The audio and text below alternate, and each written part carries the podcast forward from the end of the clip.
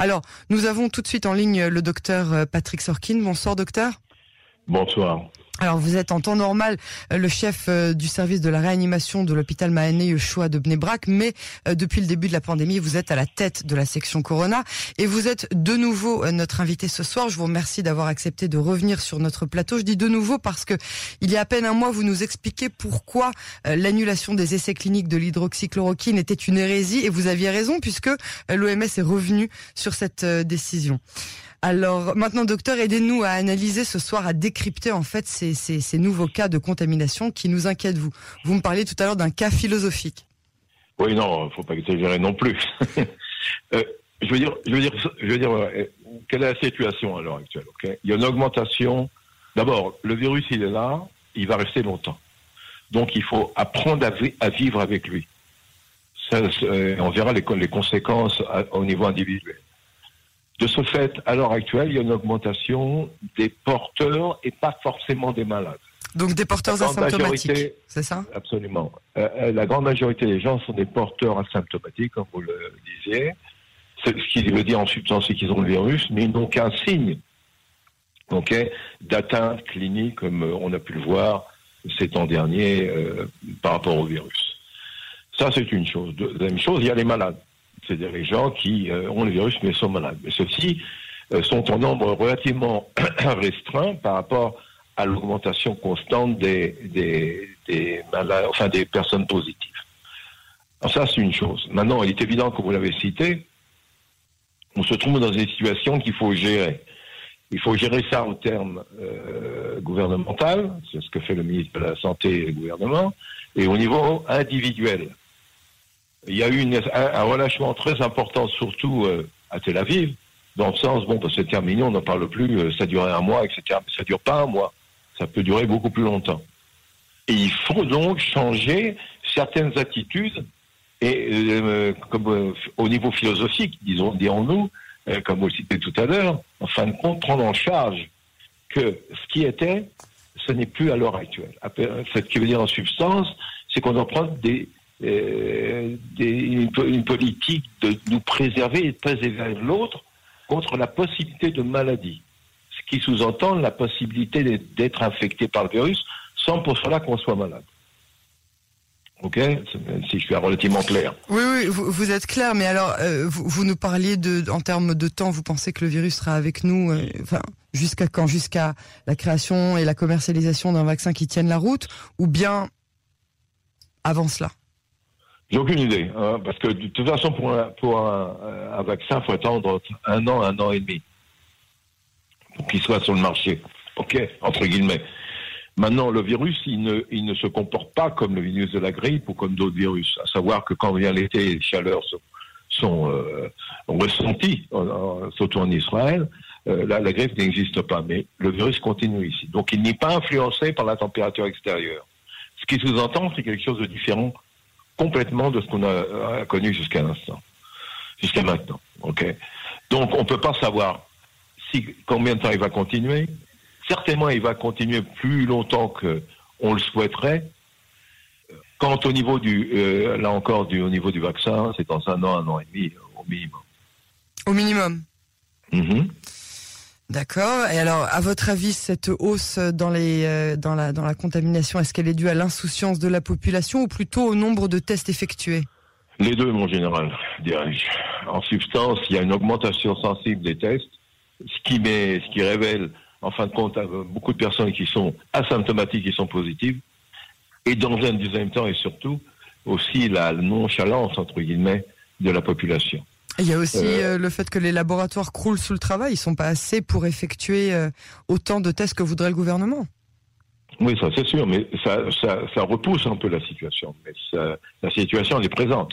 Le virus continue, il infecte d'une manière clinique ou non clinique un grand nombre de personnes, sous-entend qu'au niveau individuel, on doit prendre des, une politique très rigide concernant notamment quand on sort de la maison avec un masque, se laver les mains, faire attention. Euh, euh, de ne pas mettre la main dans la bouche ou dans le nez, puisqu'en fin de compte, le réservoir du virus se trouve essentiellement dans le nez, je précise essentiellement dans le nez, ah. dans la, et dans les poumons.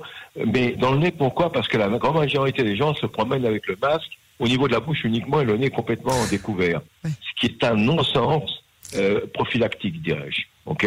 Quand on met le masque dehors, on doit le mettre depuis le nez, y compris le nez jusqu'au menton. Point à la ligne. Sinon, on, ne fait rien du tout. Sinon, ça sert à rien. Absolument. D'accord. Est-ce que vous pensez qu'on risque d'être de nouveau bientôt confiné J'ai aucune idée. J'avoue que c'est une. Euh, si le confinement il doit y avoir, il doit, il doit être un confinement partiel, en fonction des zones qui sont infectées entre guillemets. Par exemple, ils ont fermé un certain nombre de quartiers à Jérusalem. Euh, ils vont le fermer. Jérusalem, c'est un des pôles à l'heure actuelle de la contamination. Le sud de Tel Aviv commence à se réveiller aussi. Au niveau de, de Mnebrak, par ailleurs, c'est calme, calme complet. Le maire, euh, Rav Rubinstein, a pris une décision très importante en termes de les gens qui sortent, qui n'ont pas de masque, ils ont une amende ainsi, y compris les, euh, les synagogues qui ne respectent pas la. Ah, ben ça, c'est dans tout le pays, hein, c'est pas que à Bnebrak. Oui, non, mais euh, ils le font. les gens, les gens justement se, trouvent devant des, euh, des employés de la ville qui leur donnent des, des amendes importantes. Donc, malheureusement, on en est là. Mais il faut une prise de conscience de responsabilité individuelle et collective de chaque individu en Israël. Très bien. Alors, euh, au niveau de la terminologie, ce qu'on vit, c'est pas une seconde vague, hein, n'est-ce pas? Est-ce que Non, pas du tout. C'est une mini vague de la première vague. C'est pas une mini vague. Il n'y a pas de vague. C'est un flot continu.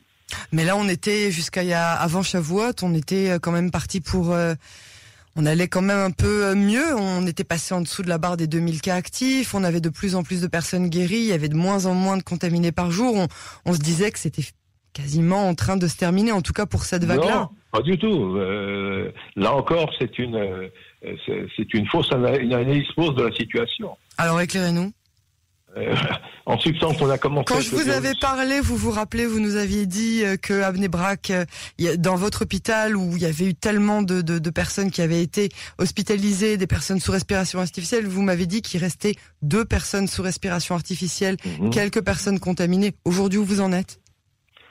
On a, pas, on a cinq malades à l'heure actuelle. Ah, vous n'avez pas eu plus de cas Non. Donc ça confirme ce que vous me dites, que, les personnes sont malades mais asymptomatiques notamment les jeunes. Voilà, elles sont pas malades, elles sont asymptomatiques, elles sont porteurs. Ça c'est une chose. Deuxième chose, une politique individuelle et collective au niveau de mes bras qui fait qu'il y a une diminution énorme du nombre de cas cliniques et non cliniques. Ça pas d'un doute. Tout commence par un problème de responsabilité individuelle et collective. La discipline. Absolument. Sinon, on va se retrouver, comme vous dites, dans un confinement qui va être encore, euh, au départ, très certainement régional, en prenant telle ville, telle région, etc.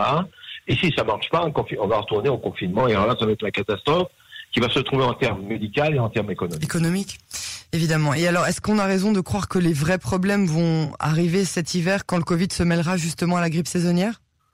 Oui, alors là, je commence... Euh, ça me fait rire, entre guillemets, dans la dans Pas nous. Non, mais si, justement, parce que, écoutez, tous les modèles qui ont été faits euh, d'évolution de la maladie et de la contamination et de la mortalité, ce sont des modèles mathématiques, ok? Et, ces modèles mathématiques, ça marche pas. Puisqu'au départ, on avait dit qu'il y aurait des millions de morts ou des millions de, malades, etc. Ça n'existe pas, ok? Euh, Donc, les, le, fait de penser qu'en hiver ça sera, ça sera terrible, ça ne repose sur rien. Si ce n'est sur un modèle mathématique qui est contestable. Il est sûr qu'à l'hiver, il y aura le problème de la grippe, et puis peut-être se rajouter à ça. Mais ceci étant, en termes de deuxième vague, entre ce peut parler, euh, rien n'est prouvé pour l'instant. Ce sont que des hypothèses qu'il faut prendre en, en, en, en compte, bien entendu. Mais il ne faut pas dramatiser non plus, il ne faut pas exagérer non plus. Donc, il faut bien comprendre que, en substance, comme vous le disiez, à peu près 300 personnes, malheureusement, sont décédées. Mais si je prends le nombre global de personnes qui sont décédées en Israël par an, c'est rien du tout. Rien du tout. En proportion, j'entends. Hein. Oui, oui, bien sûr, bien sûr. Donc, il faut être sérieux, surtout pas s'angoisser. Surtout pas s'angoisser, ok Parce que ça, c'est c'est invivable cette situation si on s'angoisse. ok mais dans la mesure, c'est qu'on ne sait pas où on va. Vous comprenez, c'est-à-dire. Si, on, va, on va, on va, on va très bien. On va aller très bien. Mais il faut. C'est encourageant. Mais non, il faut, il faut surtout s'assumer, c'est tout. On vit avec un, nouveau, un nouveau système qui s'appelle le coronavirus ou le Covid-19 qui existe.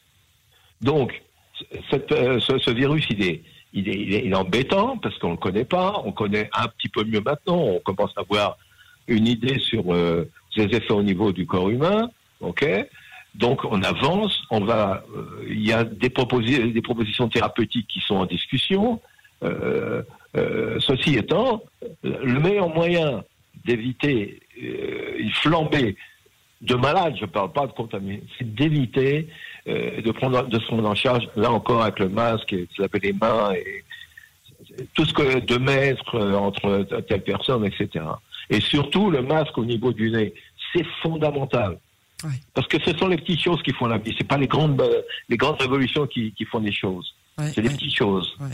Quand on fait ça, on limite un maximum la possibilité de contamination entre les gens. Et ce qui sous-entend qu'on peut continuer à vivre normalement. Docteur Sourkin, euh, je vous remercie beaucoup pour vos paroles euh, encourageantes. Mais non, c'est la réalité. Faut pas, il faut, il faut surtout pas considérer que ce que se disent les gens, les soi-disant scientifiques, je dis bien les soi-disant, hein, et j'insiste là-dessus, puisqu'on ne connaît pas ce virus, ok, qui commence à dire ça va être une catastrophe en hiver, etc. Ce sont des bêtises, ok Des bêtises qu'il faut prendre, il faut réfléchir là-dessus, mais pas dire que ça va être comme ça, parce que sinon, on ne vit plus. On va vivre en tout cas différemment entre temps euh, jusqu'à ce que euh, ce soit derrière nous. Et puis on vous remercie encore infiniment d'avoir accepté de d'être là euh, de ce journal. Surtout beaucoup de courage. Merci. Le masque. Merci, le masque comme il faut. À très bientôt. À très bientôt sur les ondes de Cannes. Merci. Au revoir. Je vous en prie. Au revoir.